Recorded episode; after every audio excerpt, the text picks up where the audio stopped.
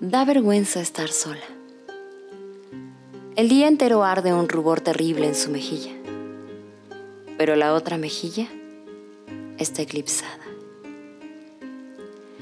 La soltera se afana en quehacer de ceniza, en labores sin mérito y sin fruto.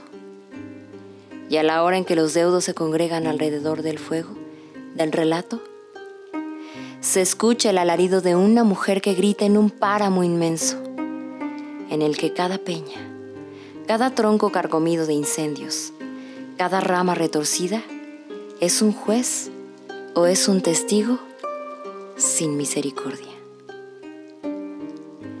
De noche la soltera se tiende sobre el lecho de agonía. Brota un sudor de angustia a humedecer las sábanas y el vacío se puebla de diálogos y hombres inventados.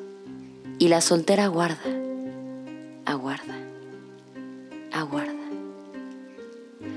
Y no puede nacer en su hijo, en sus entrañas, y no puede morir en su cuerpo remoto, inexplorado, planeta que el astrónomo calcula que existe aunque no ha visto. Asomada a un cristal opaco la soltera, astro extinguido, pinta con un lápiz en sus labios la sangre que no tiene y sonríe ante un amanecer sin nadie.